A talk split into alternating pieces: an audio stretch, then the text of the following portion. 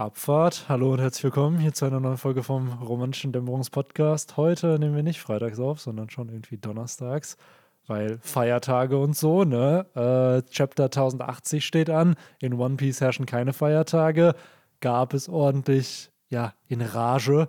Und ich begrüße die nicht die Boys, die nicht in Rage sind, sondern eher sweet, nämlich die sweeten, sweeten Boys, Victor und Henry, was geht? Hallo, ja, gab es schon in Festtagsstimmung, ne? So kann man es, glaube ich, ausdrücken. Ja, so, so wie das hier, äh, das Fest, was uns bevorsteht, ja zumindest laut äh, der äh, Fantasy-Lore äh, einer bestimmten äh, Gruppe der Welt, äh, ja, das ist, wo auch die Dreifaltigkeit von deren Superhelden beschrieben wird, nämlich da gibt es ja den Gott, den menschlichen Jesus und den Heiligen Geist. Und hier baut Oda irgendwie auch über mehrere Chapter gerade die Dreifaltigkeit der Haki-Götter auf mit äh, Shanks, der wahrscheinlich so ein bisschen der Haki-Jesus ist, jetzt mit Gab, der halt einfach der Gott ist. Und äh, mal sehen, wer dann noch der Heilige Geist des Haki im nächsten Chapter sein wird. Jetzt mal ohne äh, Witz, was hier gab, einfach Macht von Sangok, halt mich zurück, sonst, sonst töte ich hier Sakazuki, äh, nimmt nochmal so ein, so ein ganz anderes Licht ein oder mhm. beziehungsweise eine ganz andere Perspektive. Wenn du siehst, ey, der Mann hat ohne Erdbebenfrucht, macht er eigentlich das Erdbeben hier, ne? Du sagst was sehr prägnant, Benny, weil meine erste Assoziation war auch dieses so, okay, das hat ja mehr zerstörerische Kraft als die Erdbebenfrucht. So, was soll das denn? So, das ist es einfach ist halt der ultimative. Einfach erweitertes Königshaki auf so einem Niveau. Wir wissen ja noch nicht mal, dass Gab Königshaki hat. Das wird vermutet von allen natürlich, weil, Mann, der war Rogers Rivale, der wird das irgendwo haben, weil sonst wird der ja nicht gegen Roger ankommen können.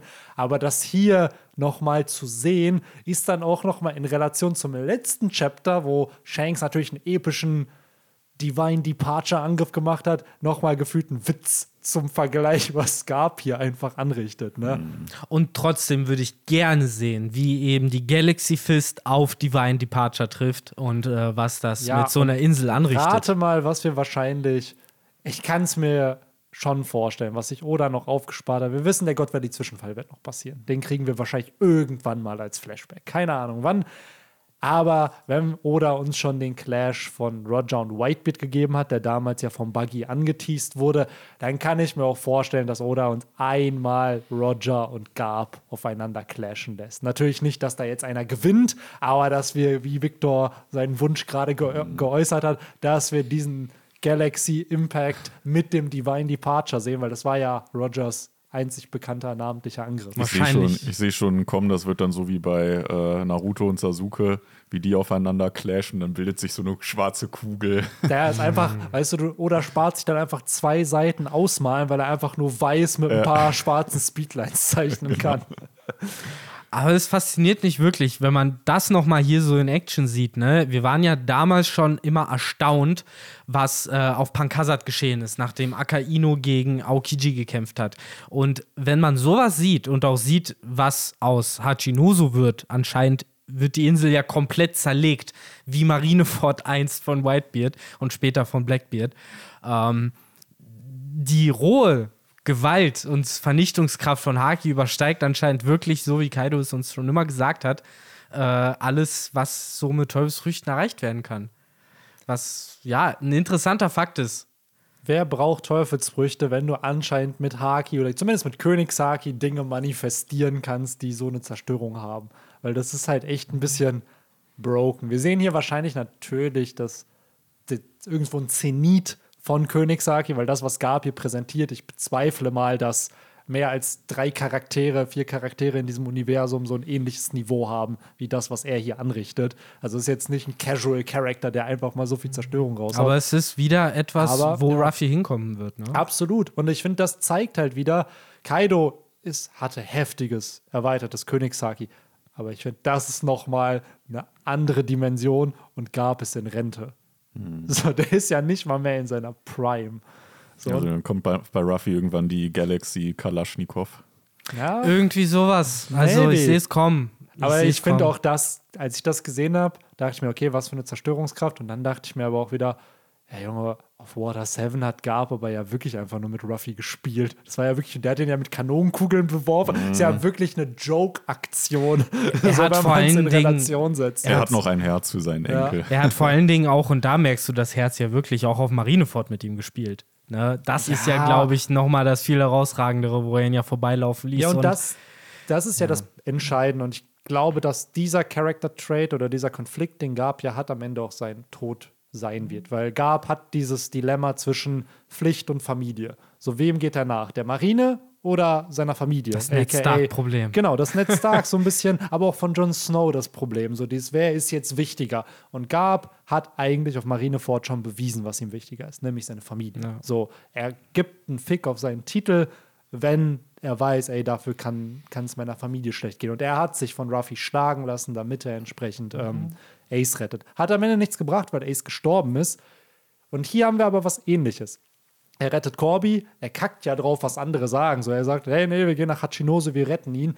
Und gleichzeitig hat er, glaube ich, aber immer noch ein Herz für Ruffy. Und ich kann mir vorstellen, dass ein Gab im Finale eine zentrale Rolle spielt und wie er hier auch Sword schon thematisiert wird, äh, ja, da vielleicht auch bereit ist, sein Leben aufzugeben für Piraten, für ein größeres Ziel, vielleicht für gar keine Titel, sondern für die nächste Generation. Weil wir wissen, wer wird immer in so eine Kategorie gepackt? Roger und äh, Whitebeard auf Seite der Piraten und dann haben wir Sangok und Garp auf Seiten der Marine dieser Generation. Und wir wissen ja schon, dass Roger und Whitebeard eine Piratengeneration geprägt haben. Warum nicht also ein Garp und Sangok auf Seiten der Marine? Weil hier wird es ja schon so angeteased, ey, Corby ist die Zukunft der Marine. So, dem darf nichts passieren.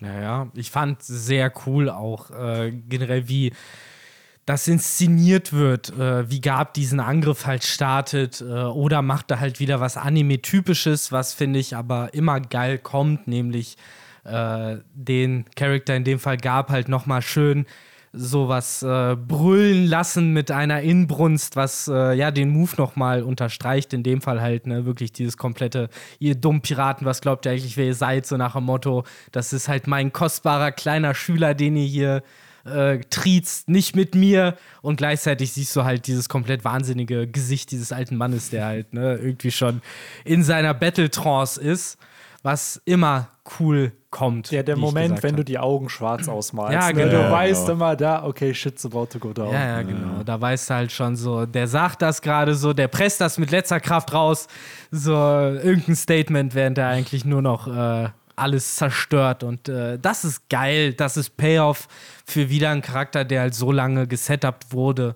Aber ich habe es gerade einem Freund Ah. noch gesagt, weil äh, ich war vor dem Podcast noch in der Stadt was essen und dann haben wir halt auch so gequatscht, ja, gleich Podcast mit den Jungs und dann irgendwie halt äh, One Piece ist gerade voll im Hype und dann hat er so gefragt, ja, warum denn? Und dann musste ich so ein bisschen evalu äh, evaluieren, was ist gerade so krass eigentlich in den Stories und das Heftige, worauf ich dann gekommen bin, war, Normalerweise erzählt es oder ja die Story, er settet irgendwas vor zehn Jahren ab, dann kriegen wir ein Update vier Jahre später und nochmal vier Jahre später gibt es den Payoff. Dieser Plot wurde vor 20 Chaptern gesetupt und wir kriegen jetzt schon eigentlich einen Payoff für. Es ist noch nicht der Payoff, das ist eher der Mittelpart wahrscheinlich. Der Payoff kommt dann wahrscheinlich nach Egghead, wo dann die Strohhüte davon lesen, was auf Hachinoso passiert ist.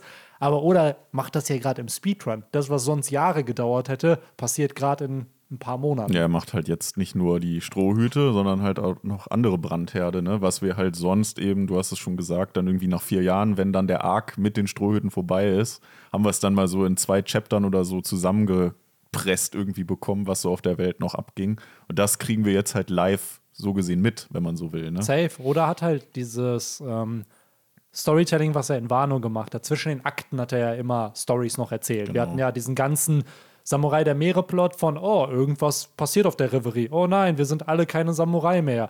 Und dann zum Payoff, ey, wo ist eigentlich gerade jeder Samurai der Meere? So, und hier ist es auch, oder settet eigentlich gerade schon Garb und die Sword-Einheit, Blackbeard und Dor, Kid und Shanks, die Revolutionäre und dann Vivi morgens und äh, Warpol auf. Und er erzählt aber von jedem so ein bisschen weiter im Egghead Arc. Man denkt halt so, ja gut, der hat die jetzt gesetupt und dann nach dem Arc hören wir davon. Aber nein, er bricht ja seine eigene Story-Convention und sagt sich, ja nö, äh, ich erzähle jetzt einfach mal im Arc schon weiter, was passiert. Was halt auch cool ist, ist ja, dass jetzt hier zum Beispiel, wir sehen ja, welche äh, Member von der Blackbeard-Bande auf Hachinoso sind.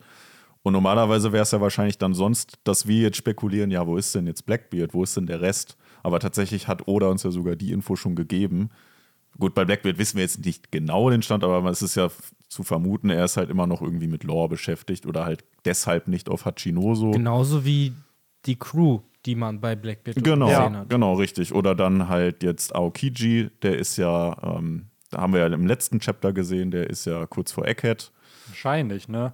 Wahrscheinlich, ja. Ja, zusammen mit theoretisch ja noch zwei Figuren, die wir weder bei Lore gesehen haben, noch in dem Chapter gesehen haben. Und das sind nach meiner Rechnung Katharina Devon und Lafitte. Genau.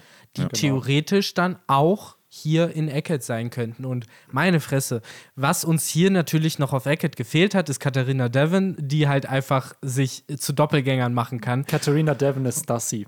Um Und alles die richtige machen. ist noch gar nicht auf Eckert. Ja, Ey, am Ende ist sie schon da, genau. Oh, fuck that shit. Ja, der Katharina Devon ist hier der, der Verräter. Äh, Ja. Ja. genau. Oder so eine Faxen, genau. Am Ende ist sie die ganze Zeit schon Weil da. ich muss aber auch sagen, das ist halt wieder so ein Ding von Oda.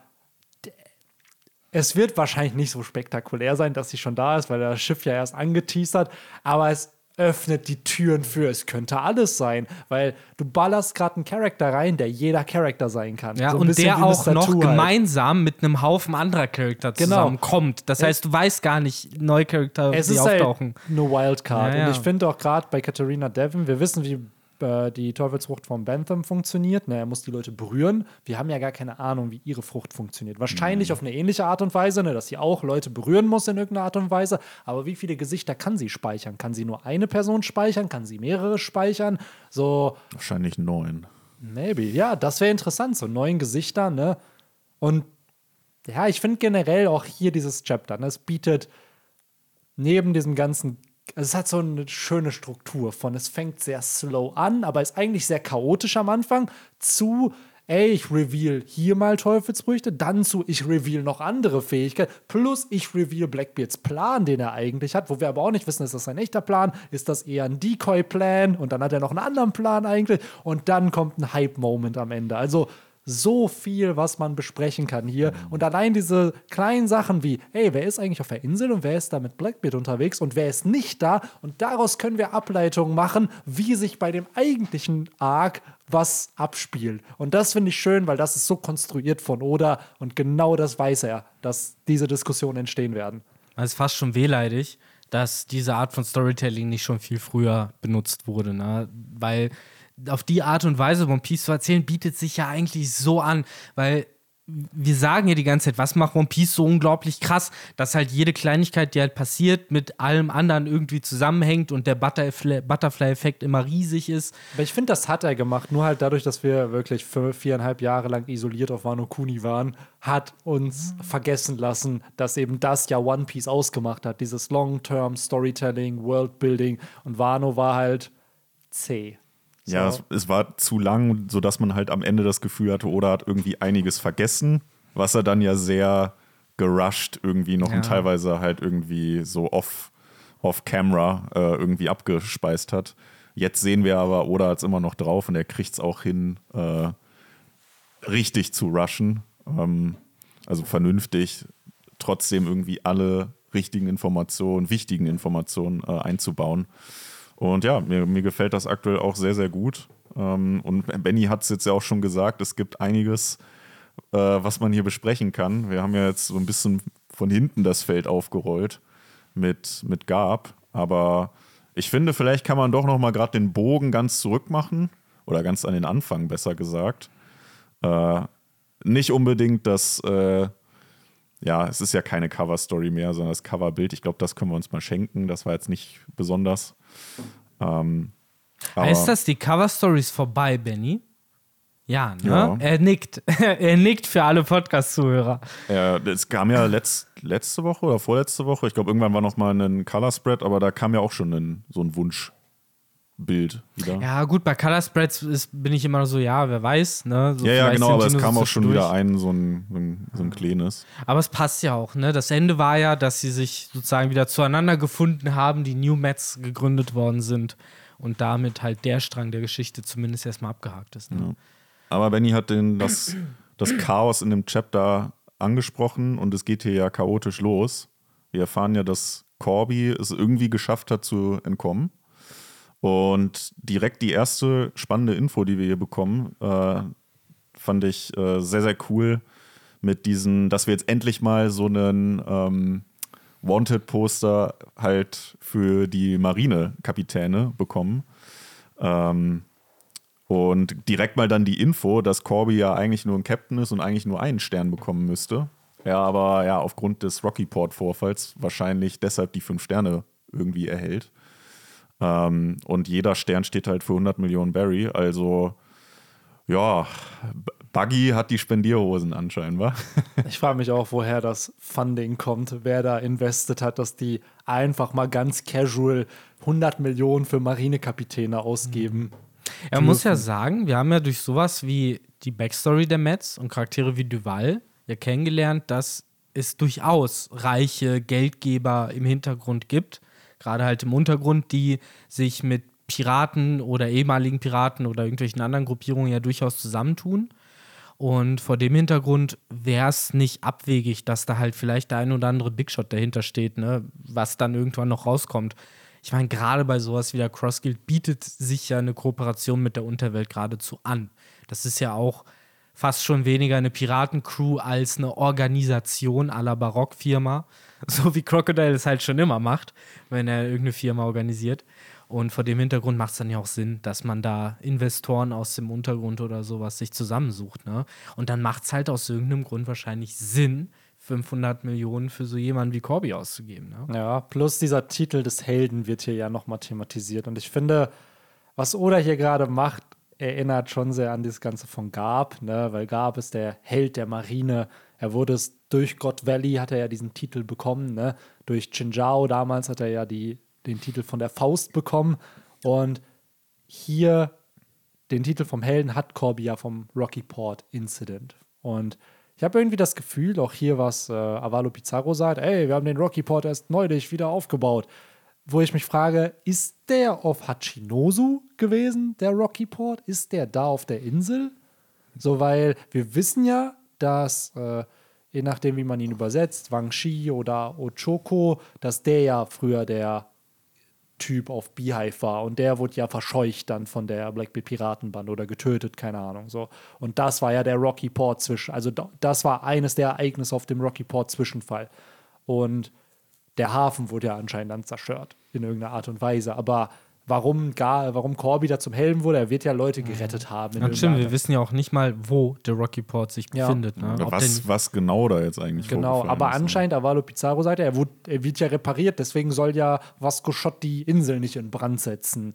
Was für mich impliziert, ja, das ist entweder da oder irgendwo in der Nähe.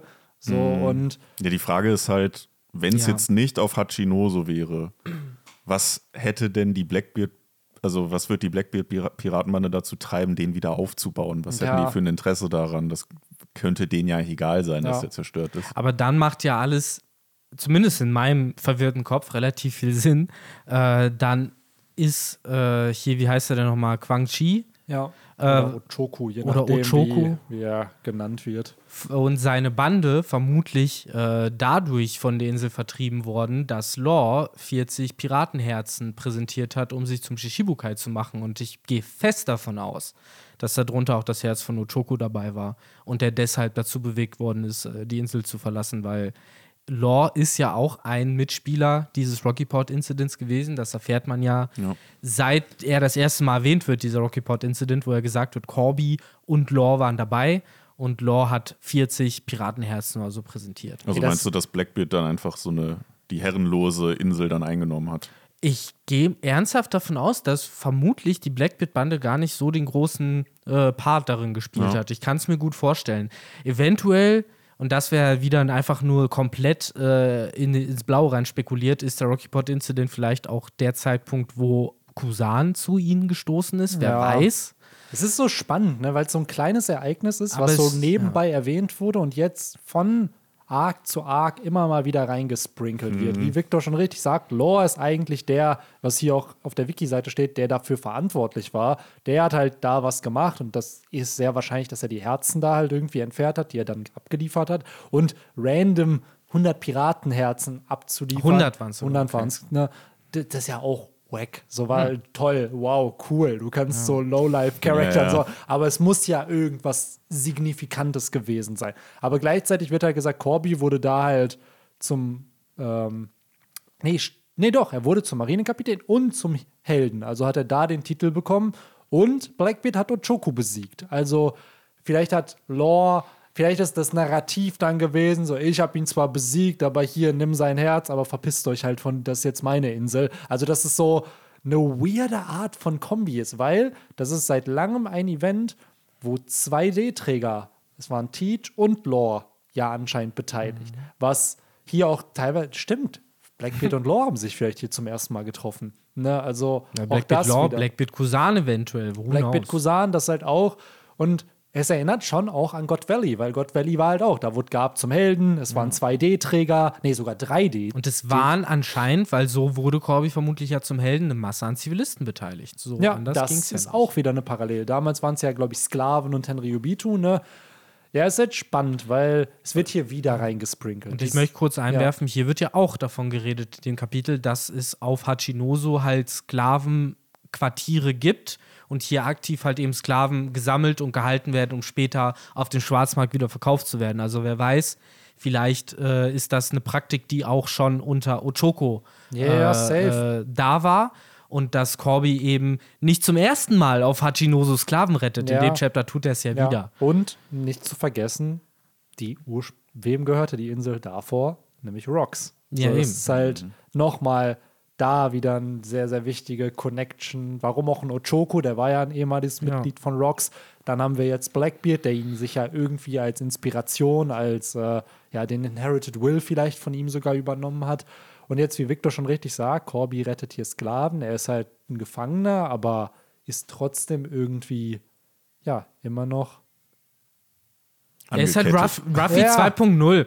Er ist halt Ruffy in den Udon-Minen. Ja, und was ich glaube tatsächlich, was Oda hier eigentlich setupen will, ist halt Ruffy und Corby gegen Blackbeard. Ja, also weil dass er halt den, den gleichen Willen haben. Genau, und es wird ja auch gesagt, ha, ich muss mich hier anscheinend mit Piraten verbinden. Das ist eigentlich nicht, was ich tun sollte. Und wer war, und das denke ich mir die ganze Zeit, warum Cor Corby so early einbauen, noch vor Zorro, wenn der nicht irgendwie schon das oder ein Endgame mit Corby geplant hatte. So dieses, ich glaube, ein paar Charakter können wir sicher sein. So ein Garb taucht sehr early auf. Auch ein Blackbeard wird schon sehr early erwähnt, dass Oda so ein paar Final Matchups schon geplant hatte. Am Ende wird Ruffy alleine trotzdem Blackbeard besiegen, aber ich glaube, Corby wird eine wichtige Rolle spielen. Und hier wird er ja nochmal gesetupt als Feind von Blackbeard. Ja. Übrigens, ich finde es äh, lustig, neben dem Bild von dem äh, Corby-Steckbrief äh, oder Wanted-Poster, äh, der Dude sieht einfach eins zu eins aus wie Blackbeard. finde ich. Also Dieser, bisschen, ne? dieser random Typ. Ich kann gerade irgendwie nicht Ich weiß, was du meinst. Beim ersten Lesen dachte ich auch erst, das wäre Blackbeard. Und dahinter ist Kid. Ja, genau. Und was ich übrigens auch beim ersten Mal lesen direkt dachte, oder da kamen mir wirklich die wildesten Ideen, als ich das halt dieses, diesen riesen, ähm, ja, wie soll man denn sagen, das Maskottchen der, der, der Insel. Ja, den Totenkopf, Den, den ne? Totenkopf, genau. Als der dann angefangen hat zu sprechen, kamen mir so die wildesten Theorien in, in den Kopf von wegen irgendwie, Big Mom hat da irgendwie äh, Homie. einen Homie Ja. eingepflanzt oder so. Ich habe ja noch, bevor ich die Seite umgeblättert habe, direkt Benny geschrieben, dass äh, Pizarro wohl ähm, äh, Pikas Teufelsfrucht äh, geklaut Ja. hat. Weil das wird ja genau das Ja. eigentlich auch machen. Aber eine Seite später erfahren wir ja dann schon, dass dies nicht der Fall Ja, ist. aber ich muss sagen, das hat mich. Ich glaube, das wird im Anime auch richtig witzig, wenn Ja. die Insel halt eine Stimme kriegt. Es ist auch typisch Odas Kreativität. Ja, ich lasse jetzt einfach diesen Felsbrocken reden.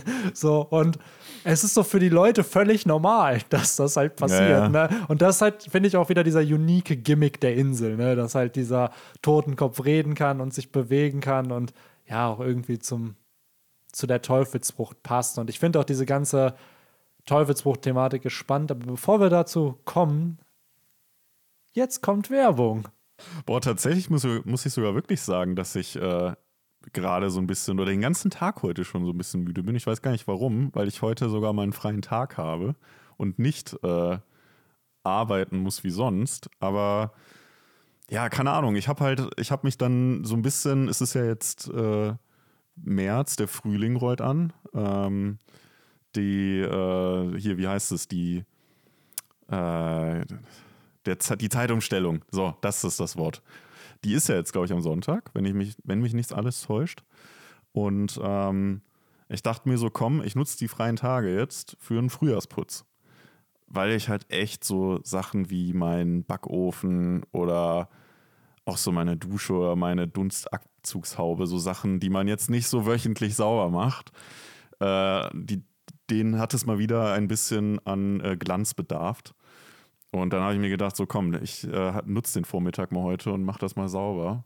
Und ich glaube, das hat so ein bisschen dazu geführt, dass ich jetzt ein bisschen träge bin. Ich hoffe, man merkt das äh, nicht im Podcast gleich, aber ja, das, äh, das schleppe ich so ein bisschen heute mit mir rum.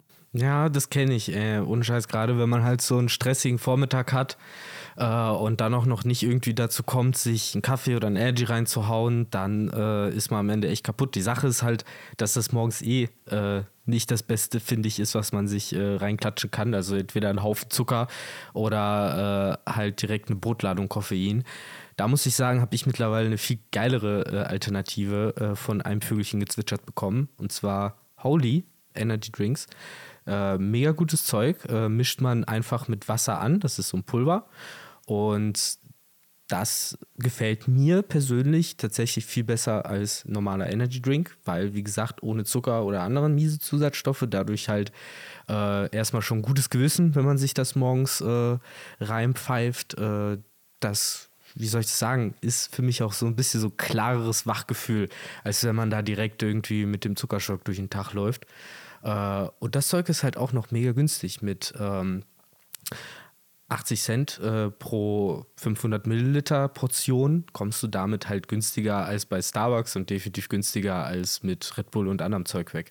Deswegen von mir definitiv eine Empfehlung für das Zeug, wenn du da mal wieder deinen Durchhänger beim Frühjahrsputz ja, ey, das klingt echt richtig nice, muss ich sagen. Äh, ich würde mir am liebsten jetzt direkt einen machen und was gegen meine Müdigkeit tun. Äh, aber auch, ist auch generell cool, weil ich echt nicht so der Kaffee-Fan bin und ja, so morgens zum Nutella-Toast möchte ich jetzt eigentlich auch nicht gern irgendwie mir direkt so einen süßen Energy-Drink reinpfeifen. Ja, ich weiß, dass du in der Uni-Zeit auf jeden Fall immer gerne Eistee Zitrone getrunken hast. Ne? Also das oh, ist vielleicht ja. auch eine sehr, sehr coole Alternative. Neben den Energy Drinks haben sie halt auch noch ähm, Eistee-Sorten, verschiedene.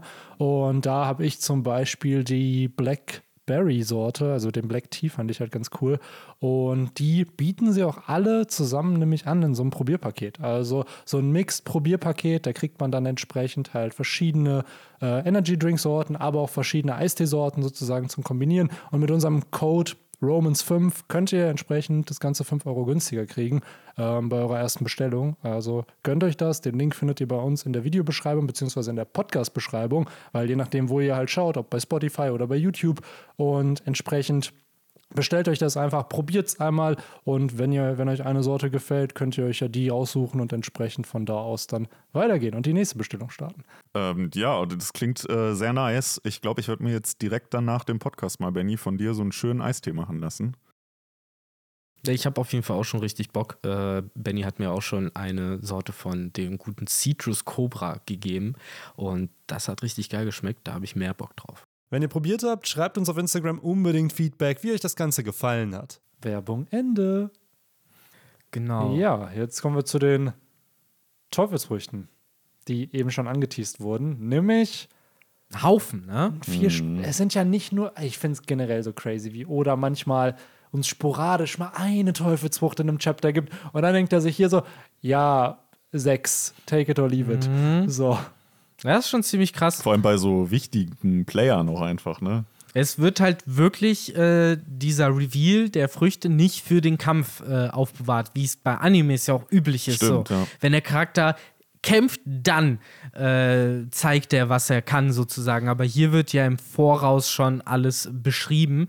Was ich aber auch ganz cool finde, weil so ist man auch nicht wirklich viel schlauer. Man kann sich halt über ganz viele Sachen ganz viel Gedanken machen, wie zum Beispiel über die Tatsache, dass anders als äh, eben erwähnt, theoretisch könnte Pika auch das, was Pizarro kann, äh, ist Pika ja tatsächlich die ganze Insel scheinbar und damit nicht nur alles Natürliche auf der Insel, sondern er kann sich auch in Bauten rein Pizarro, Seppen? Pizarro meinst du? Pizarro, sorry, genau. Äh, kann sich ja auch irgendwie in Bauten reinversetzen, taucht ja da aus dem Holzfußboden auf, äh, was natürlich äh, direkt die interessante Frage aufwirft, was zählt als noch Insel und was ist dann nicht mehr Insel. Aber anscheinend ist alles, was, so würde ich es formulieren, ähnlich wie die Buggy-Regel, äh, die Füße bleiben auf dem Boden, ist auch hier die Insel, alles, was, äh, die, die Regel, alles, was mit der Insel verbunden ist, gehört Ja. zur Insel. Und damit ist halt jeder Turm, egal wie hoch und dünn er gestapelt ist, ein Teil der Insel. Es ist einfach Pikas Frucht, nur nicht auf Steine, Ja. sondern auf, wie du schon richtig sagst, alles auf die Insel bezogen. Und ich weiß nicht, ich finde es halt spannend, wie Oda hier das Ganze konzipiert, weil wir haben, klar, die Blackbeard, Blackbeard war der Einzige erstmal, der eine Frucht hatte. Dann hat Oda uns äh, ja durch mehr oder weniger Vivre Data Book schon bestätigt, okay, der, äh, wie heißt der Dude? Ähm, San Juan Wolf. San Juan Wolf, der hat eine Frucht, durch die er größer wird. Sie hatte keinen Namen, aber wir wussten, okay, das ist seine Fähigkeit. Dann hat er uns Katharina Devon und Shiryu gegeben. So, Katharina Devon natürlich jetzt, damit wir diskutieren können schon. Ne? Wir wissen, was sie kann und dadurch überlegt man so, ah, wie ist das jetzt auf Egghead und theoretisch, die kann ja überall sein. So, Und Shiryu zum Schocken. Shiryu zum Schocken, genauso als Plot-Element, ey, Absalom ist tot. Das heißt, da alles hat so eine narrative Gewichtung, außer jetzt halt San Juan Wolf, der so random war, weil da haben sich halt Leute gefragt, ey, warum ist der so groß? Und dann musste Oda es halt, oder er musste nicht, aber er hat es dann halt erklärt. Hier ist es, glaube ich, echt einfach nur Showcase von denen, die auf der Insel sind. Gleichzeitig aber auch random mit den OG-Membern, die ja auch vor erst vor 15 Chaptern oder so ihre Frucht Da haben wir auch drei haben. Früchte auf Genau, einen da haben wir Schlag auch bekommen. drei Früchte auf einen Schlag bekommen. Und da war es halt eher so, ja, okay, jemand, der sich warpen kann, jemand mit Krankheiten. Da habe ich, by the way, eine ziemlich coole Theorie gelesen, dass ähm, das mit dem Warpen ist natürlich cool, ne, weil da kannst du halt Dinge schnell hin und her bewegen.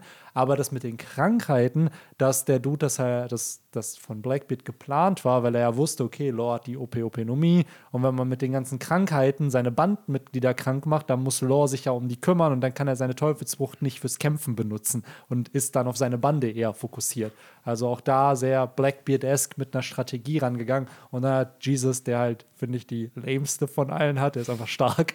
So, ähm, und hier wieder kreativer. Ich frage mich halt, ob diese Leute, und davon gehe ich irgendwie aus, ich glaube, die hatten alle diese Teufelsfrucht schon während Impel Down. Also die waren auf Level 6. Glaube ich auch. Das sind mächtige Piraten. Es sind ja auch alles Früchte, die halt nicht irgendwie, wie wir schon mal bei anderen Charakteren gesehen Ja, haben, die aber- halt Genau. Blackbeard irgendwie von denen hätte mopsen können. Kurze Frage.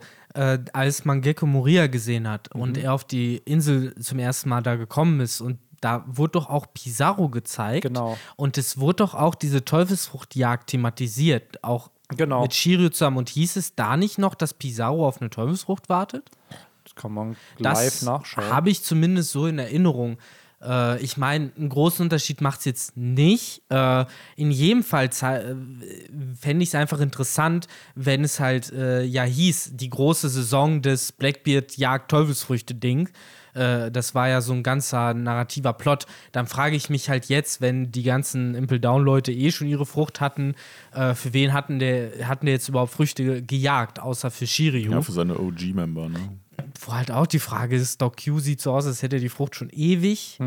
Höchstens halt dann Van Oga, Wobei, eventuell Burgess. ja, So. Burgess wissen wir, dass er keine Aber hatte. come ne? on, die große Teufelsfrucht jagt für wie viel? Drei, vier Früchte? Ja, es ist generell, es ist generell, finde ich, so oder so enttäuschend, selbst wenn man jetzt sagt, die, die haben alle die erst nachträglich bekommen nach Impel Down, weil es ist halt bis auf Shiryu sind es halt alles neue Früchte. Ja. Es ist halt nichts, was wir kennen. Klar, ich meine, Oda kann jetzt auch sagen, Blackbeard hat die halt, was weiß ich, von Yellowbeard oder so Ja, äh, ja. geklaut.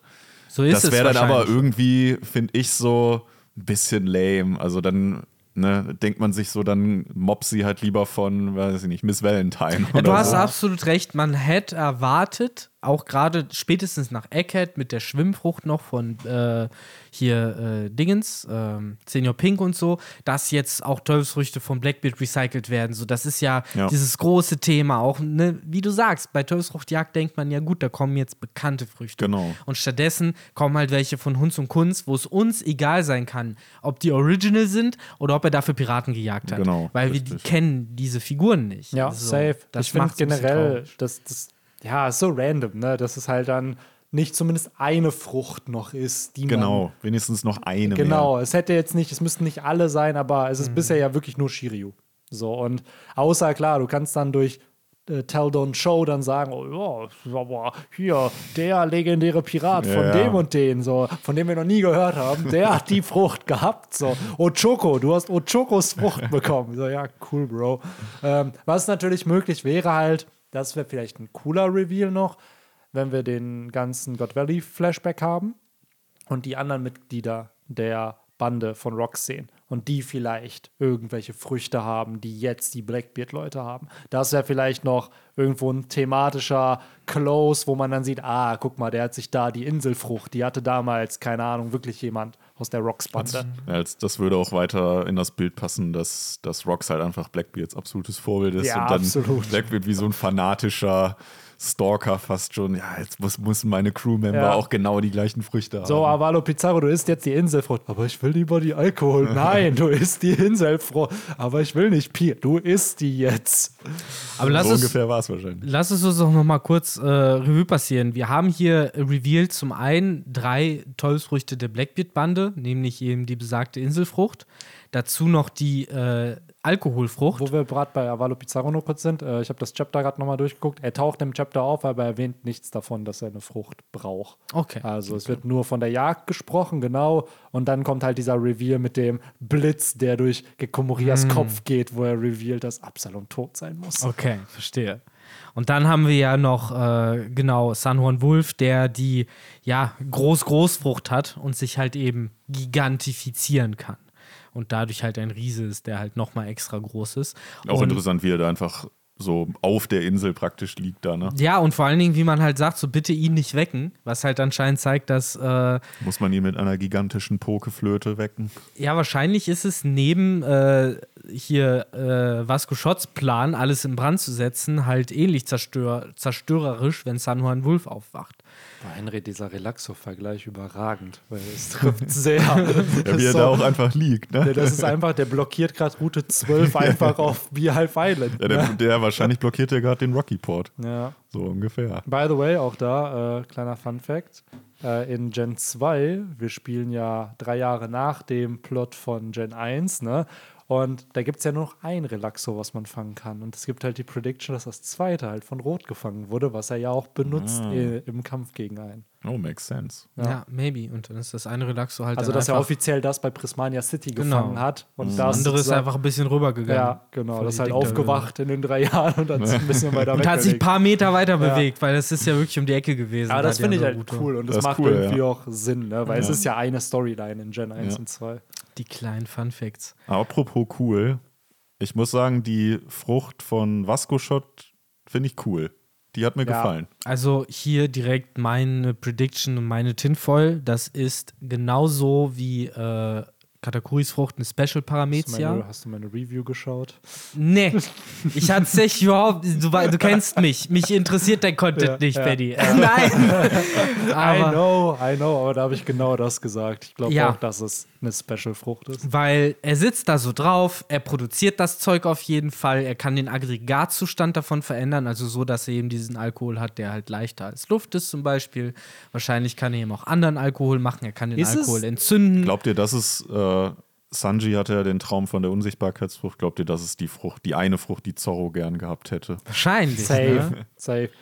Ich muss sagen, das ist halt so ein bisschen gerade weird, was man hier sieht. Wir sehen ja den guten ähm, äh, San Juan Wolf am Pennen und wir sehen diese Blase und dann sehen wir halt diese ganzen Bläschen, wo ich auch eigentlich denke, die sind von seiner Teufelsfrucht wahrscheinlich gemacht, ne, von Vasco Schott. Aber man könnte halt auch meinen, als ob es Bläschen von Ja, dem Mund genau. von Ja.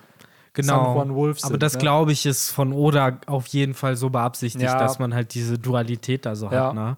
Ähm, ich möchte übrigens auch zu Watzkoschots Frucht noch sagen, ich gehe fest davon aus, auch damit, wie er das so vorschlägt, mit diesem, lasst sie uns doch einfach alle anzünden und sowas, dass äh, er zwar brennbar ist, ist ihm aber scheißegal ist, weil es vermutlich dann einfach keinen Schaden macht oder sonst was. Äh, ich glaube, er hat überhaupt kein Problem, eben mit Feuer zu kämpfen und vielleicht sogar so ein bisschen Sanjis Moves nachzumachen mit dem brennenden Kicks und sowas. Also sowas könnte ich sehen. Ich könnte aber auf jeden Fall auch sehen, wie er äh, gegen einen besoffenen Frankie kämpft. Definitiv könnte ich das. Kohle, Cola gegen Alkohol. Ja, und dann halt irgendwann Whisky-Cola gegen Alkohol. genau. Äh, darauf vermischen die sich so und dann äh, bondet Frankie wieder mit seinem. Da, genau, so, am ja. Ende sitzen sie in der Bar mit, Genau. mit allen, mit Senior Pink und den ganzen sitzen in der Bar und äh, trinken ihre Sorgen davon. Klar. Ey, Frankie, wenn der irgendwann nach Water 7 zurückkehrt, Bruno kommt, ja, vielleicht kommt Bruno auch dann wieder und öffnet seine Bar, nachdem er nicht mehr bei der CP0 ist. Und dann hast du da Frankie, Bruno, Vasco Shot, Senior Pink und vielleicht noch irgendeinen Bro, den sich Frankie macht in seiner Zeit. Und dann haben sie halt einfach so, ja, eine coole Zeit. Dann hat er ein paar Drinking Buddies, mit Ja. denen er halt äh, Woche für Woche sich da in der neuen Bar von Bruno Zorro wird da auch vorbei. und Zorro auch natürlich. Ne? Der ist dann immer eingeladen. So, dann kommt der Habibi. Komm, so, hier der erste Sake geht auf mich. Und Oma Kokolo singt dann immer abends. Der die auch. Ah ja, guck. Da haben wir doch ein schönes finales Bild. Das ist doch hier. Fan-Request-Bild. Einmal bitte Brunos Bar mit den Charakteren, Ja. wie die alle zusammen sagen. Und einem Nashorn bitte noch, was auch an der Basis. So klassisch oder mäßig. Ja, Ja, stimmt. aber das wäre der Das Dream, Tier wenn man es hinkriegen würde, ein, ein Fan-Request-Bild von Oda zu kriegen, ey. So, ich finde, das ist ein schönes Motiv. Das hätte was. War das nicht eine Zeit lang immer derselbe, der dann irgendwie so fünf Ja, äh, das war Requests der einem Stück hatte? 2019 war das, glaube ich. Der gefühlt vier Stück oder so hintereinander gehabt, ne? Aber Leute, ich äh, sprint hier so gerade so ein bisschen durch, aber wir haben guten Grund dazu. Ähm, und zwar, eigentlich wollte ich noch eine Sache kurz besprechen, bevor Benny uns gleich verlassen muss, denn Benny muss uns gleich verlassen. Aber in der Sekunde, in der ich es ausgesprochen habe, hat er genau das getan. Äh, und wir werden jetzt äh, den Podcast gemeinsam zu Ende bestreiten. Nein, werdet ihr noch nicht. Ich ziehe mir nur die Schuhe an. So, er zieht sich im Moment nur die Schuhe an. Ich wollte aber noch auf die anderen drei Teufelsfrüchte kurz zu sprechen kommen, die ja auch noch erwähnt wurden, beziehungsweise meiner Meinung nach sind es zwei und eine, bei der ich nicht sicher bin. Ja, Eine äh, Fähigkeit irgendwie, ne? ja kann ich gerade nur äh, noch was dazu sagen, bevor Bitte. ich gehe. Ich muss sagen, Prince Grass, er hat immer noch seinen Swag. Mm. Der ist immer noch Ja, cool. und ich ich finde, mit, der. Le- mit der Lehmfrucht wird er meiner Meinung nach noch swaggiger. Ich, So. ich finde, ihr disst den zu Unrecht. Ich finde, dass ihr den so lächerlich macht Nein, dafür, das ist, ja, das ist ja lobend gemeint. Absolut ehrlich gemeint. Ich lo also ich ohne Witz, ich hate den Charakter nicht. Ich finde, das ist Der ist einer der cool. most underrated Nebencharaktere überhaupt. Ja. Und ich bin, ich fand sehr, sehr cool, dass er eine Teufelsfrucht hat. Ich muss auch noch aber eine effektive. eine ziemlich coole, ich frage mich, ob es eine Paramezia ist oder eine Logia oder eine Paramezia, die awakened ist, weil er kann ja anscheinend andere in Leben verwandeln. Das- war das ein anderer Marinedude Ja, oder hat der, hat der so einen Golem erstellt? Nee, nee, der, das war ein anderer Marinedude. Der wurde zumindest uns als Marinedude in 1060 vorgehaut. Aber ich muss so, jetzt leider weiter. Leute, euch viel Spaß beim Podcast. Nächstes Mal gibt es eine Auflösung oder die Jungs sagen noch, äh, warum ich weiter muss. Äh, hau Quality rein. of Life bei Benny. Ja, super, dann kann ich ja jetzt was sagen und Benny kann nichts, nichts dagegen äh, sagen, denn ich gehe davon aus, dass äh, die Golemfrucht oder die Lehmfrucht, die ja, äh, Gruss gegessen hat, vermutlich ein äh, Bild nimmt. Also äh, die Golems halt nach jemandem modelliert. Und dann wird es ja Sinn machen, wenn er halt äh, als Vorbild eben diesen Marinesoldaten nimmt, den wir halt schon kennen, weil sonst wäre das doch irgendwie so ein bisschen fies, wenn er halt einfach seine eigenen Mitstreiter halt in Lehmzombies verwandelt. Ja, genau. Also ich glaube halt auch, dass er halt, dass diese Golems, in dem Fall ja dieser riesige, muskulöse Marinedude, dass der halt jetzt nicht ein Mensch ist, sondern halt aus seiner Lehmfrucht entstanden Ja, so ein ist. Bunshin halt aus Naruto, so ein Doppelgänger. Ja, genau. Oder halt so ein bisschen, bisschen wie, die, äh, wie die Frucht von ähm, Cracker. Halt, Ja, ne? daran hat es mich auch erinnert, nur dass es hier leider nicht essbar ist. Ne? Ja. Also da würde Ruffy sich leider äh, nicht, nie, keinen Spaß dran haben, gegen die zu kämpfen.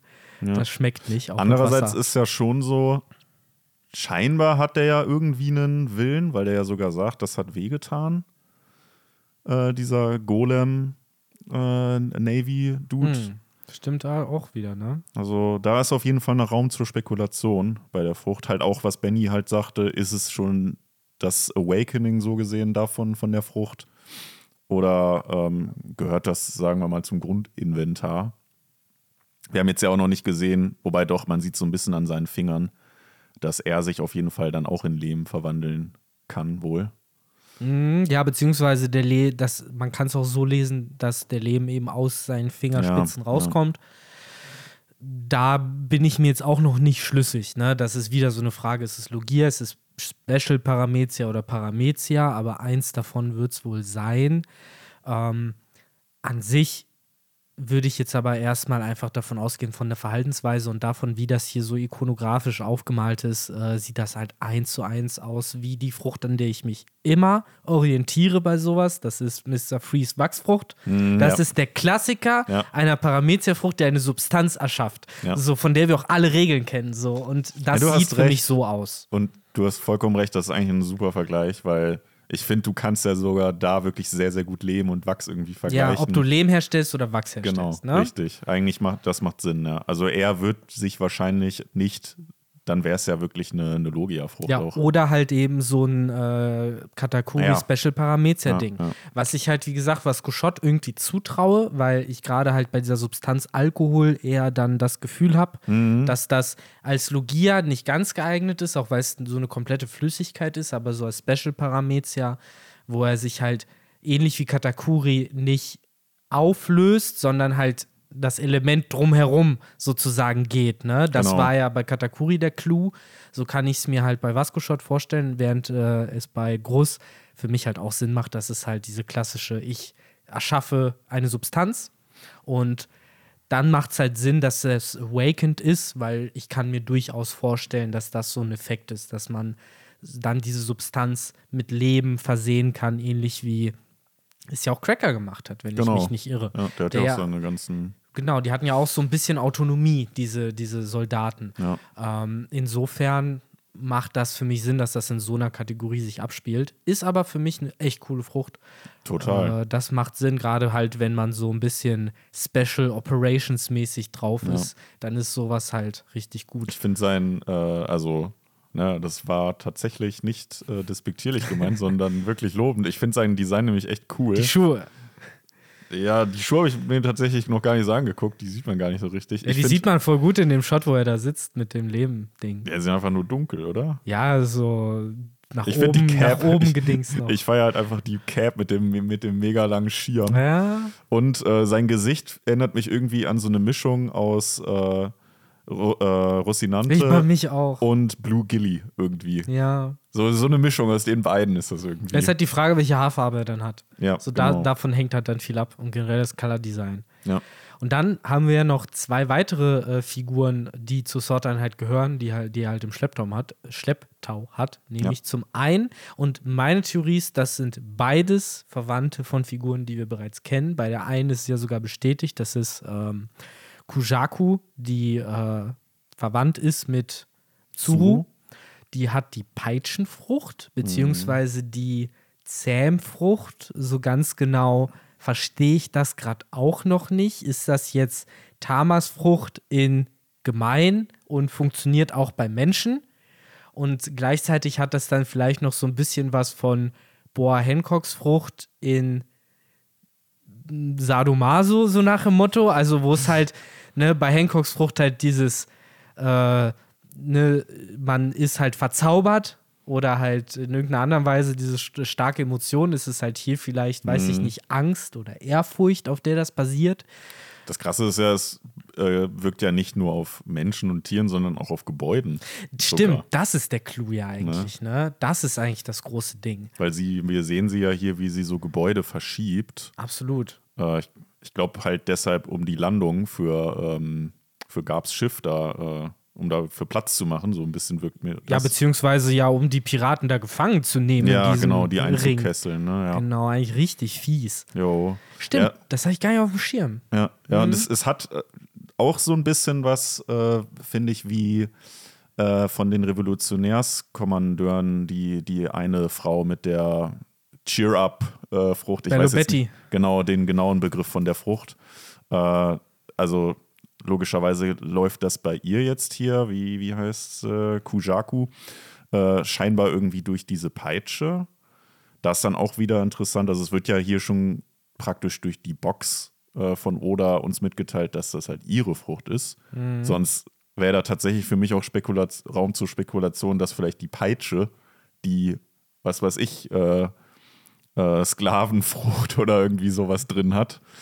Ähm, aber es ist ja scheinbar wirklich ihre Frucht. Ja, wo ich mich ja gleich wieder frage, ist das jetzt die erste Teufelsfrucht, die so nach dem Knogger-Prinzip funktioniert? Ein Pokémon, was immer einen Gegenstand dabei hat?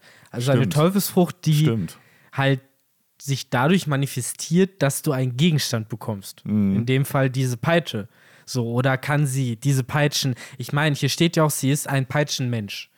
Das heißt, vielleicht kann sie halt auch einfach Peitschen erschaffen.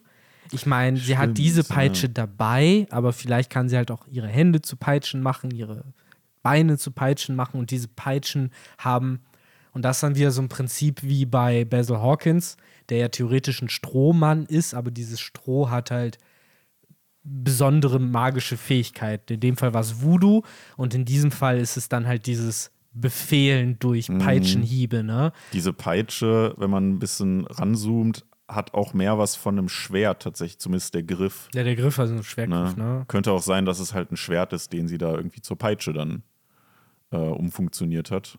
Dass das dann so ein bisschen wie bei, ähm, na, wie heißt er denn? Der mit der Flatter-Flatter-Frucht, dass das so ein, einfach, dass sie das, das Schwert halt. Diamante-Style. Diamante, ja, oder äh, hier, ähm, wir haben doch noch, wir haben doch noch im Chapter Talk, im Bender Talk drüber geredet, der äh, mit der Prüfung des Eisens, der doch auch Ja, sein Wolkenschwert ja. hatte. A- Aum. Aum, Aum, genau, ne? mit seinem Wolkenschwert, was ja auch so sich um die Stimmt. Ecke gehen konnte und Ja, sowas. Die erste Herausforderung für Zorro mit so einer flexiblen Waffe. Aber stimmt, das ist ein sehr gutes Argument. Meine Theorie wäre jetzt nämlich auch, dass das ursprünglich ein Schwert ist, was sie zu einer Peitsche verwandelt. Ja.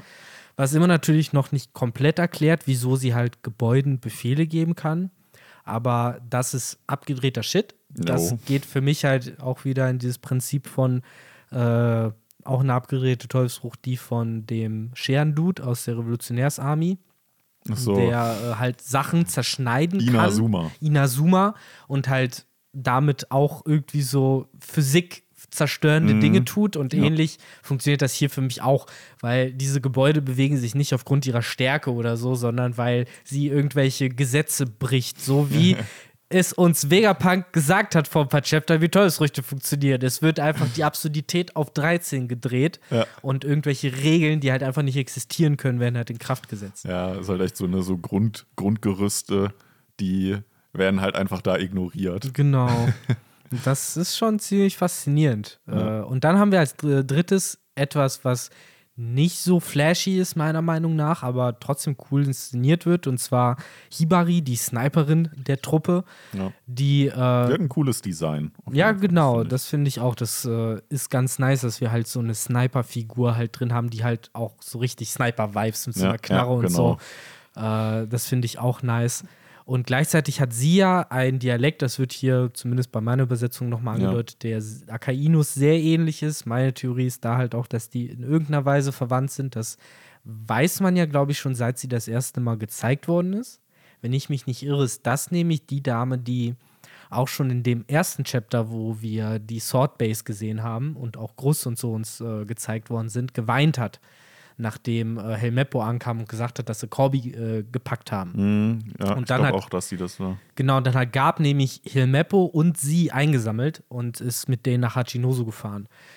Das heißt, hier beweist sie dann auch äh, ja, so ein bisschen die Nerven, äh, nachdem sie sich da auf der Basis gehen ließ. Und äh, ich weiß nicht, ob es eine Teufelsfrucht ist. Ich gehe hart davon aus.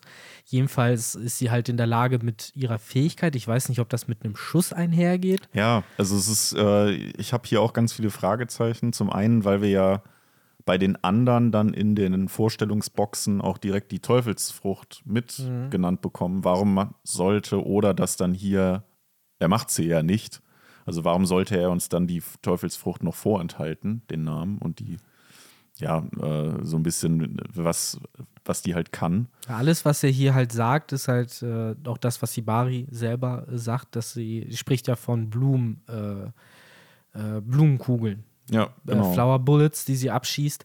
Was eine Erklärung wäre, und das haben wir auch noch vor ein paar Chaptern äh, in der Cover Story gesehen. Das war die Cover Story, wo nämlich äh, Vegapunk seinen Nobelpreis gewinnt, Mhm. dafür, dass er auch äh, irgendwelche Panzer erschaffen hat oder Stimmt. er hat irgendwas Ja, erschaffen, stimmt. womit die Panzer nur noch Blumen geschossen haben. Stimmt, ja. Und Guter äh, Hinweis. Das ist vermutlich die gleiche Technologie. Wenn es keine Teufelsfrucht ist, ist es das.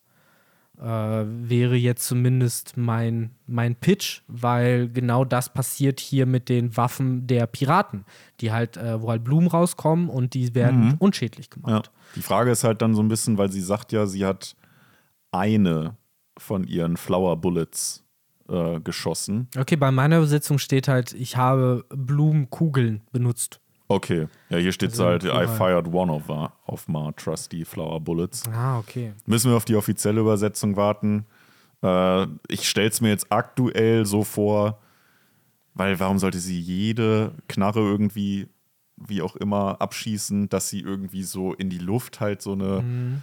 äh, ja, Patrone schießt und die dann praktisch zerplatzt und dann halt, was weiß ich, irgendwie so ein unsichtbarer Staub Genau. auf die äh, ganzen Waffen niederrieselt. Und Ey, am Ende, ich fände es so, so, so, so cool, wenn irgendwann rauskommt, dass das alles darauf basiert, was er irgendwann mal auf einer ganz kleinen Winterinsel auf der Grand Line von einem irren Doktor gelernt hat, der doch einfach nur die Kirschblüten blühen lassen Ja. wollte im Schnee oder sowas. So die Connection noch zu machen. das wäre sick. Weil daran erinnert mich das auch immer noch so, so ein bisschen halt mit diesem Waffen werden zu Blumen und halt äh, Mhm. als Zeichen des Friedens und sowas. Das ist schon ganz cool gemacht auf jeden Fall. Und ja, Ja, Eigentlich auch cool, dass dann hier dann wirklich ein Marinemitglied dann auch diese, ja, im wahrsten Sinne des Wortes ja eig- eig- eigentlich Friedensfähigkeit genau. irgendwie bekommt. Das wäre auf jeden Fall nichts für die CP0 oder 9 oder wie auch immer. Nee. Die brauchen so einen Scheiß nicht. Wobei sie ja auch, äh, und da können wir dann vielleicht sogar den Schlenker dann zum, zum nächsten großen Thema hier äh, machen. Mit, sie ist ja auch Mitglied der Sword-Einheit. Also wahrscheinlich passt es halt vor allem da dann gut rein mit dieser Flower. Ähm, Metapher, dass halt jetzt nicht irgendwie, ja, was weiß ich, ein äh, eng, enger Vertrauter von Akaino, wobei sie ja vielleicht schon irgendwie eine Verbindung zu dem hat. Aber äh, dass halt nicht der die Frucht dann bekommt, sondern wirklich eine hier von der Sword-Einheit. Ja, Wenn es eine Frucht ist. Wenn es eine Frucht ist, ja. Oder halt dann wirklich, ja, wie du schon sagtest, da, ich glaube das sogar eher, wo du das jetzt äh, mit äh, Vegapunk mit der Cover-Story erwähnt hast, dass das halt wirklich irgendwie auf seinen Erfindungen beruht. Sonst wird hier wahrscheinlich, warum sollte Oda hier sonst dann nicht auch in der Box das nennen? Das ist eben auch ein gutes Argument. Genau das, was du sagst. So, warum? Er ist ja nicht geizig mit Infos in dem Chapter. genau. So, deswegen, und hier gibt er uns ja auch indirekt diese Infos. Dadurch, dass er diese Flower Bullets erwähnt, äh, bringt er uns ja schon auf den richtigen, äh, auf den richtigen Weg. Äh, aber genau, lass uns doch generell mal über die Sorteinheit reden, Ja. denn Oda nutzt dieses Kapitel gleichzeitig dazu, um ja diese ganze Sektion noch mal ein bisschen mehr zu erklären und was das genau ist. Und äh, es gab ja immer so ein bisschen, zumindest von meiner Perspektive und Seite aus, Verwirrung und Unsicherheit, was das jetzt genau ist. Es gab eine Vorstellung, die ich hatte, was sie tun und für was die da sind. Und das wird hier ja noch mal so ein bisschen äh, ja, korrigiert aus meiner Sicht, weil ich habe immer gedacht, die Sorteinheit wäre halt geheim. Also geheim in dem Sinne, als dass es so eine Art, ja, fast schon Revolution ist. Also Leute, die sich unter der Hand verbünden gegen ein Regime, gegen ein, äh, eine Art der Führung, die sie nicht unterstützen, so ähnlich wie eine Meuterei halt. Ja. Bis man halt genug Leute zusammen hat, um seinen Willen durchzusetzen. Äh, jetzt kommt raus, dass die Sword-Einheit, soweit ich das verstanden habe, halt schon offiziell ist. In dem Sinne, als dass die Marine von ihrer Existenz weiß als Ganzes. Ähm, aber natürlich ist sie insofern inoffiziell, als dass ja der ganze Zweck dieser Sorteinheit darin besteht, dass das Marinesoldaten sind, die ähm, ja ersetzbar sind, beziehungsweise die vogelfrei sind, die Genau, die so frei Schnauze agieren können. genau deren ohne, ohne sich halt vom Vorgesetzten ähm, die Erlaubnis einholen zu müssen. Richtig, was aber gleichzeitig auch bedeutet, dass sie halt nicht mit Verstärkung zu rechnen haben oder Genau. halt irgendwie mit äh, Rückhalt seitens der Marine zu rechnen haben. Denn die Marine kann halt jederzeit sagen, äh, nee, das ist jetzt keine Marineaktion gewesen, das war halt irgendein Wahnsinniger, der halt einfach Amok gelaufen ist, so nach dem Motto. Und äh, das macht es halt erstmal schon zu so einem shady Deal, meiner Meinung nach. So, auch seitens der Marine, die natürlich fein raus sind mit so, mit so einem Arrangement. Was halt auch gleichzeitig natürlich zeigt, äh, zu was die Sorteinheit halt auch missbraucht werden kann, weil damit sind sie ja fast schon noch ein mächtigeres Mittel als die CP0, weil bei der CP0 ist es halt fast schon noch schwerer, äh, am Ende ein, wie sagt man, Scapegoat, ein Sündenbock. einen Sündenbock zu hinterlassen, während du bei der Sorteinheit ja für alles automatisch einen Sündenbock gratis dazu mitgeliefert bekommst. Ne? Du kannst ja jederzeit sagen, er hat die Scheiße am Stecken. Ja, ich hatte halt genau wie du auch so diese Verwunderung erst, weil ich genau wie du auch gedacht habe, die Sorteinheit ist halt ja so eine Geheimorganisation, die halt eher gegen äh, ihre eigene, ähm, ja, wenn- man so will, ja gegen den eigenen Arbeitgeber irgendwie im Geheimen vorgehen.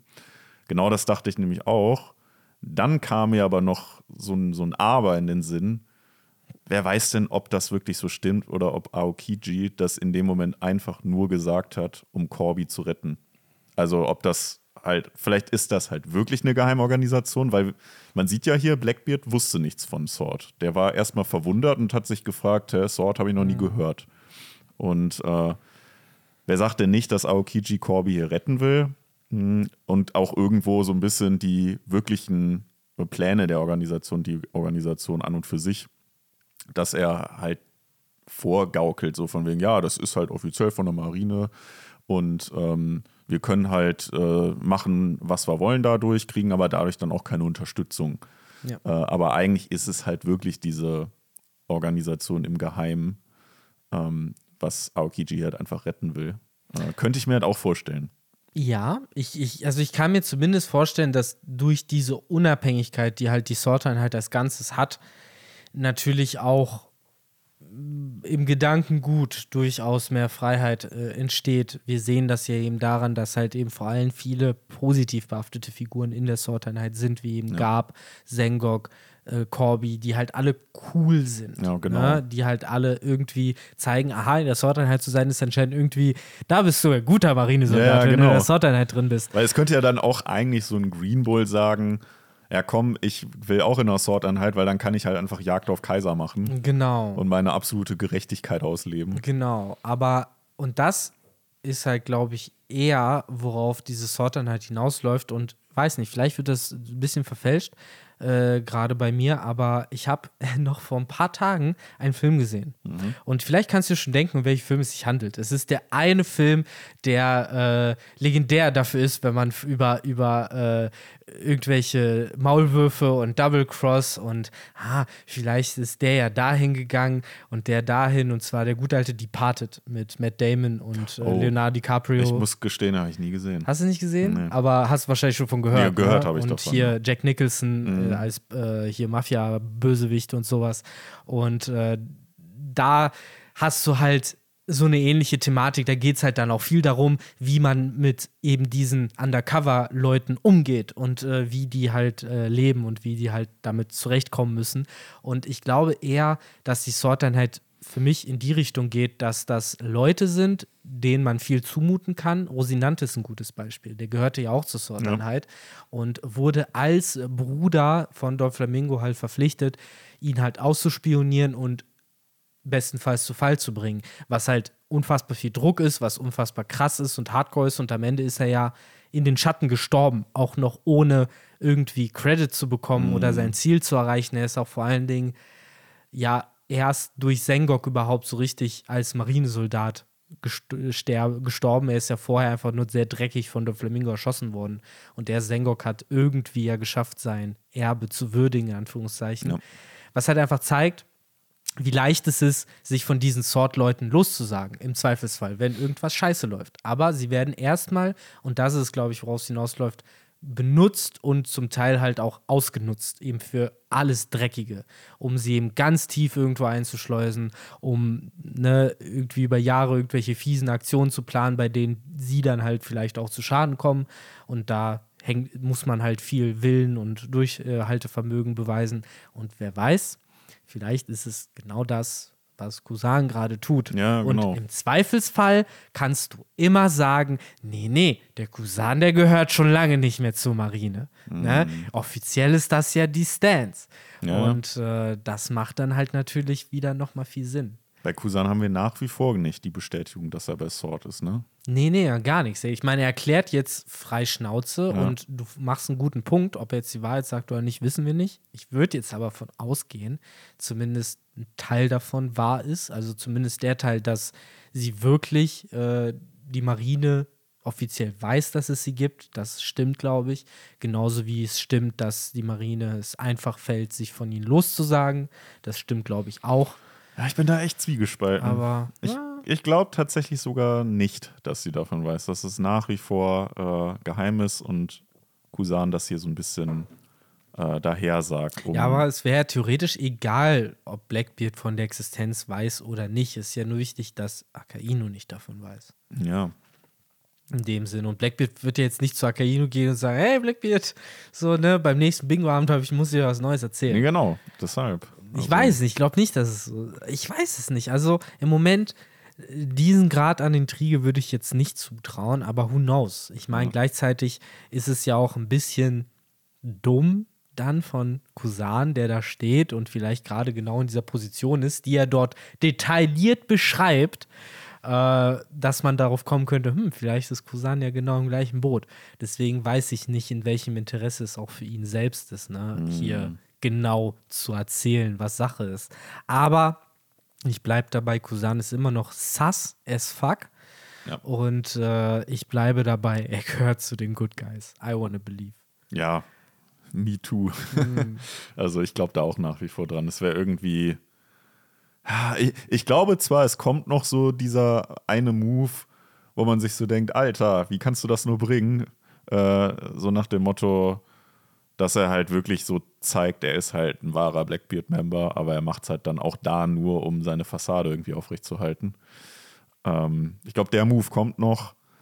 Äh, aber ich beliebe auch stark da, daran, dass er in Wahrheit gute Absichten hat und äh, das alles nur fürs äh, for the greater good, wie man so schön sagt, äh, macht. Mhm. Was ich hier dann auch noch sehr interessant fand, ist ja in diesem Setting, wo Kusan das so ein bisschen erklärt mit Sword, ob es jetzt die Wahrheit ist oder nicht, wir werden es herausfinden äh, ist ja, dass wir hier diesen neuen Plan von Blackbeard auch erfahren, der ja Corby deshalb entführt hat, um ihn so ein bisschen als Druckmittel zu nutzen. Denn er will ja Hachinosu als ja, offizielles Königreich eintragen lassen und ja, dass er dann der König ist, was ja auch irgendwie ähm, lustig ist, der König der Pirateninsel. Ne? Aber guck mal. Und jetzt müssen wir wirklich tief, tief, tief in die Flat Earther Conspiracy runtergehen. Wenn man davon ausgeht, dass äh, Blackbeard äh, auch zu einem Königreich werden will und dann halt vielleicht auch am World Government teilnehmen will. Ja, Der nächste Schritt wäre, einer der Tenrybitus zu werden. Und wer hat noch letztes Chapter gesagt, dass er gerne zu den, oder vorletztes Chapter gesagt, dass er gerne zu den Tenrybitu gehören wollen würde? Das war halt äh, äh, Desire, die ja, Ja. als großen Plan gesagt hat, ich will dazugehören. Und was ist, wenn das vielleicht schon äh, Foreshadowing war dafür, dass es nicht Desires Wunsch war, eben zu den Tenrybitu zu gehören, sondern eben Katharina Devon, die schon Mm. Oh. weiß, was Oh, das da wir Endgame ist. da wären wir wieder bei unserer Spekulation am Anfang. Ja, ja, dass nämlich Blackbeards Plan, oder zumindest der Plan, den er seinen Crewmitgliedern erzählt hat, die ja wahrscheinlich schon Bock drauf sowas hätten. Äh, ich bringe euch nach Mary Jo, so nach dem Motto, und das ist der erste Schritt. Und irgendwann wollen wir Tenrybitus werden. Und dann sagt halt Katharina Devon in dem Moment halt noch zwar als Desire, aber weil sie denkt, okay, hier habe ich eh nichts zu verlieren, so klassisch Bond-Bösewicht-mäßig, so haha, ich werde irgendwann Tenrybito. Ja. Aber wer weiß, I Wer don't know. weiß.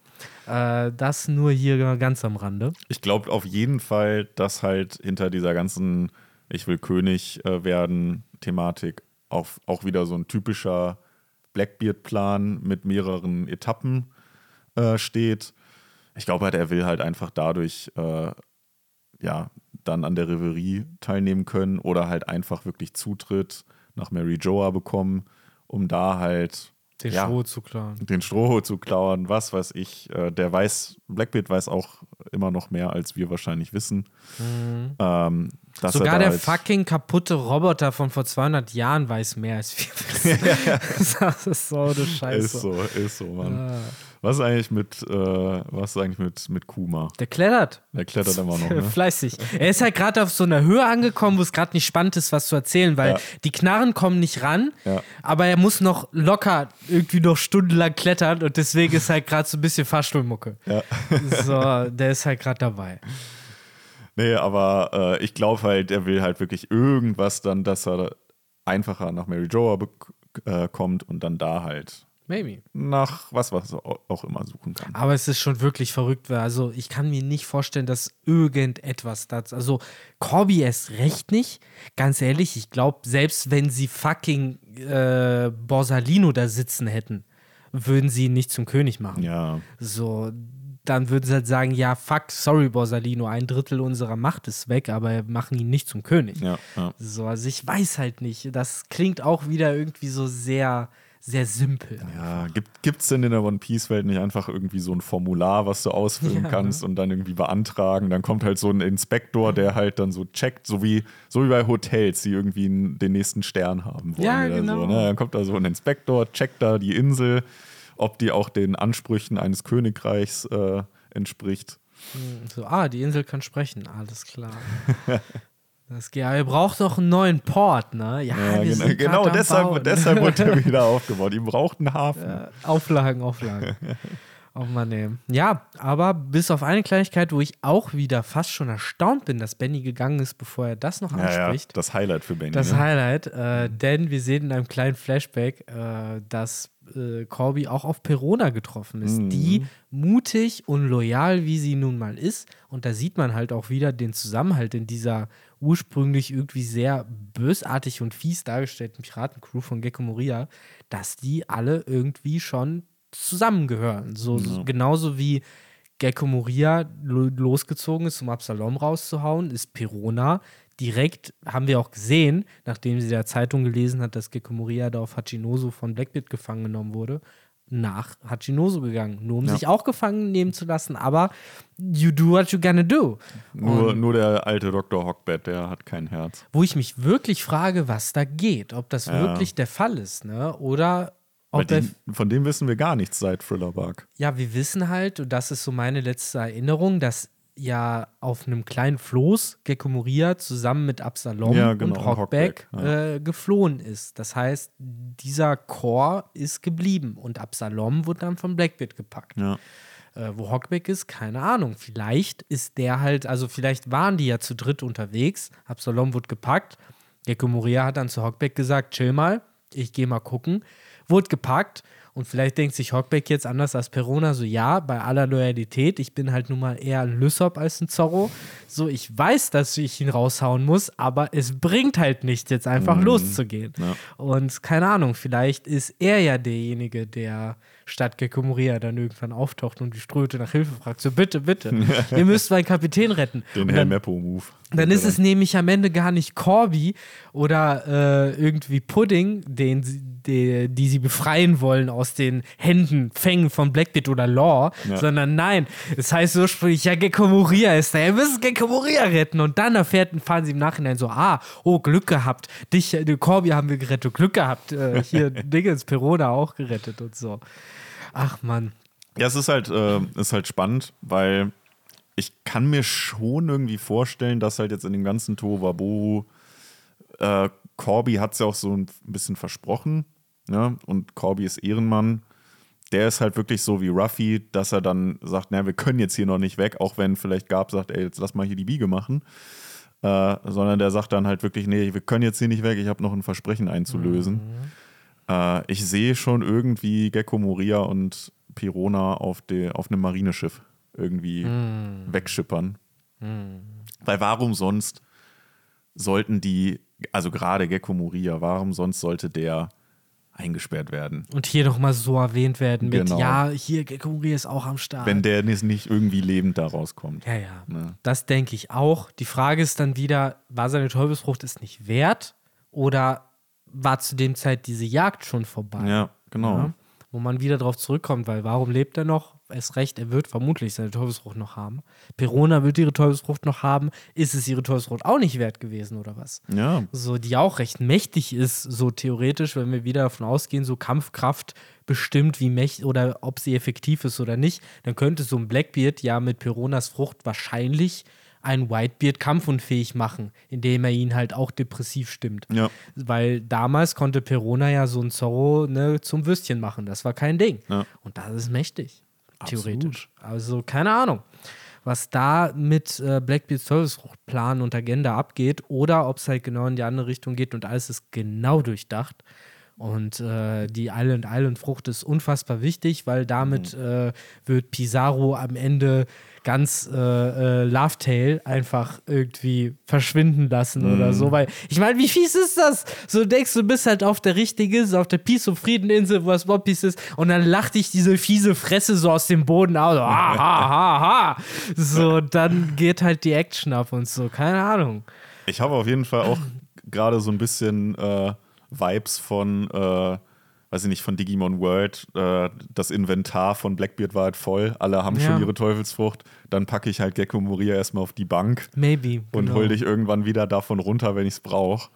Äh, so ein bisschen wie halt bei Digimon World damals auch. Anstatt ihn einfach, sonst, weil Gecko Moria hat doch auch nicht Nein gesagt, man. So, dann sagst du halt so, ja gut, ihr kriegt hier irgendwie eine kleine Division, so, hier auf dem Schiff dürft ihr mitschippern. So. Ja, genau. Der hätte doch nicht Nein gesagt. Ja, ja, An so. der Stelle hätte er doch gesagt, so, phew, so, die Ja. sind bei der Cross Guild, der ist bei Ruffy, so, okay, ich bleib bei Blackbeard. Ist so, ja. ich, wir teilen uns bei den, weil anscheinend teilen sich die Shishibukais gerade alle nach den Kaisern auf. Ja, ja. Die Ratten verlassen das Schiff und suchen stärkere Meister, nachdem die Weltregierung sie verlassen hat. Stimmt, warte.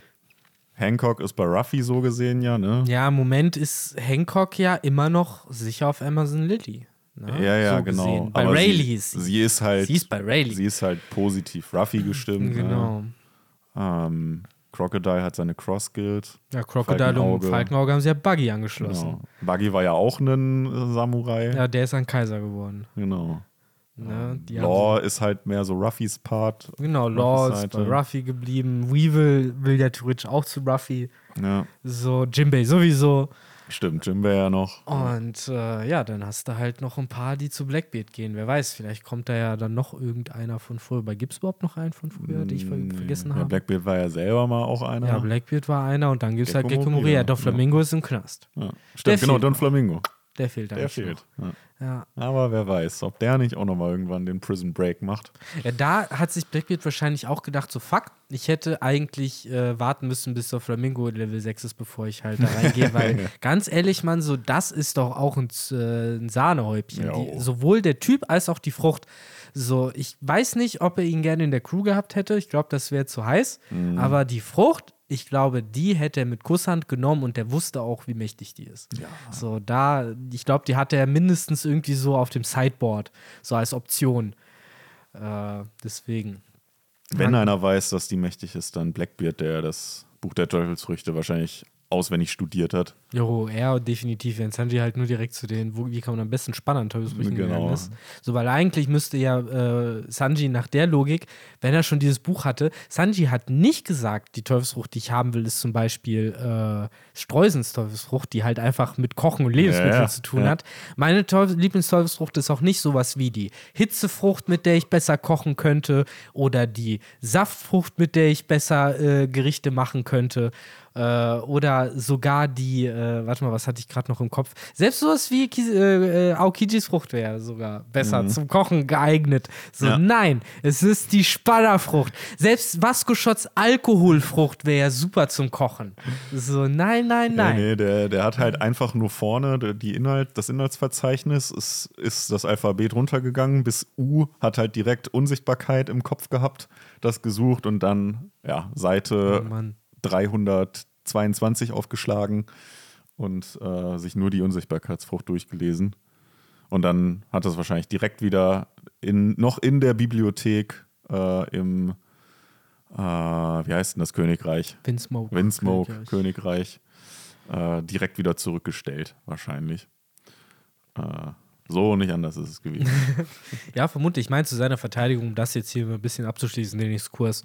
Er hat ja vermutlich von dem Teufelsfruchtbuch äh, Gebrauch gemacht, noch bevor er auf diesem äh, Restaurantschiff gewesen ist, wo er ja wahrscheinlich, wenn ich jetzt den Whole Cake Island Arc richtig in Erinnerung habe, äh, ja überhaupt erst zum ersten Mal in Berührung mit Kochen äh, gekommen ist. Hm. Und sage ich mal, seine Leidenschaft wahrscheinlich Ja. auch erst dort äh, geweckt wurde und dann ja erst durch Jeff überhaupt wirklich richtig entfacht worden ist. Hat er nicht, oder verwechsel ich das jetzt mit Chopper, aber hat er nicht sogar seiner Mutter auch irgendwie sowas voll, also wo halt voll Liebe drin war, aber irgendwie voll was Ekliges irgendwie zusammengekocht oder so Ja, und ihr das- ins Krankenbett gebracht? Das kann sein, dann wäre wär diese Kochleidenschaft halt schon vorher da gewesen. Und die Mutter, so gütig wie sie das ist, hat halt ne, trotzdem halt so getan, als wäre es halt übelst lecker. Das, ich habe das noch so vor Augen. Der Chopper hatte keine, El keine Eltern. Also auf jeden Fall, Ja, aber Chopper war es ja so ein bisschen mit, mit Doc Bader, der wusste ja auch, dass der,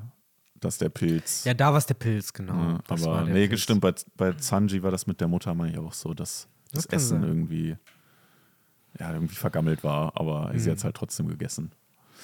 Weil sie die Geste geschätzt hat.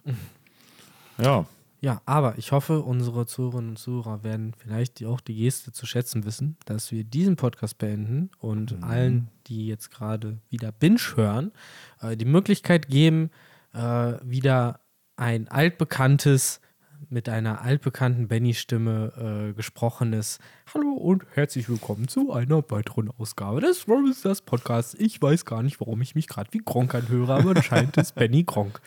Ähm, genau. Für all die, die das nicht erwarten können, würde ich das jetzt hier an der Stelle mal kurz fassen und sagen, ich bin gespannt auf nächstes Chapter, auch wenn es leider wieder eine Pause gibt. ja. Was für uns natürlich bedeutet, dass der große Showdown gegen den Donnergott äh, näher rückt und äh, wir endlich vielleicht die spektakuläre und wahrscheinlich auch sehr traurige Vorgeschichte von Shandura und der Bodenranke und der Goldenen Stadt äh, bekommen werden. Ich versuche gerade ständig irgendwie anderen komischen Verben zu suchen. Äh, ja, aber man kann auf jeden Fall gespannt sein. Der nächste Banner Talk ist dann nächste Woche statt dem Chapter angesagt und äh, es wird, ich sag's jedes Mal, aber wieder ein cooler Band. Äh, die Skypia-Saga, wie ich gerade gesagt habe, wird ihren Höhepunkt hier erreichen. Und ja, ich glaube, sonst gibt es hier nicht mehr zu sagen. Außer, Außer ihr könnt, ich glaube, wir können die Chance nutzen. Benny ist nicht da, der macht das ja immer nicht so gerne. Aber wir sind kleine, gewissenslose äh, Bastarde, die hier nochmal darauf hinweisen. Äh, ihr könnt uns gerne unterstützen, abonnieren, kommentieren, liken. Das, ihr kennt das doch. Und äh, für den Algorithmus, dass äh, die Romans Dust Crew äh, wächst und gedeiht. Jetzt bin ich genauso wie du gerade auf der Suche nach dem richtigen Wort. wir werden immer größer. Je mehr Kommis ihr uns gebt, Henry kriegt ein Millimeter pro Like auf seine Körpergröße drauf. Genau. Er wächst Ja. und gedeiht. Ja, ja. Ne, deswegen, äh, falls ihr irgendwann äh, den Den äh, San Juan Wolf äh, Henry haben wollt. So, ich, ich ha, habe mich jetzt versucht zu erinnern, wie hieß denn nochmal der, äh, war es einfach der übergroße Doktor bei Scruffs? Oder was war das War es der immer? übergroß? Wenn, diese, wenn die da diese. Ja, ja, ich weiß genau, was du meinst. Das hieß doch immer irgendwie. Ja, und ja. dann gab es noch den dummen Joke mit Turk war oben und da war es der schwarze große Doktor oder ja, sowas. genau. Irgendwas war da. Und jedenfalls, wenn ihr das erleben wollt, äh, dann liken, subscriben, kommenten. Genau. Und, Und ja. ja. Chips Cola. Ja. Aber ja, von mir an der Stelle ein Ciao Ciao bis zum nächsten Mal und Henry hat die letzten Worte. Ich kann mich dem nur anschließen. Bis zum nächsten Mal. Macht's gut. Ciao.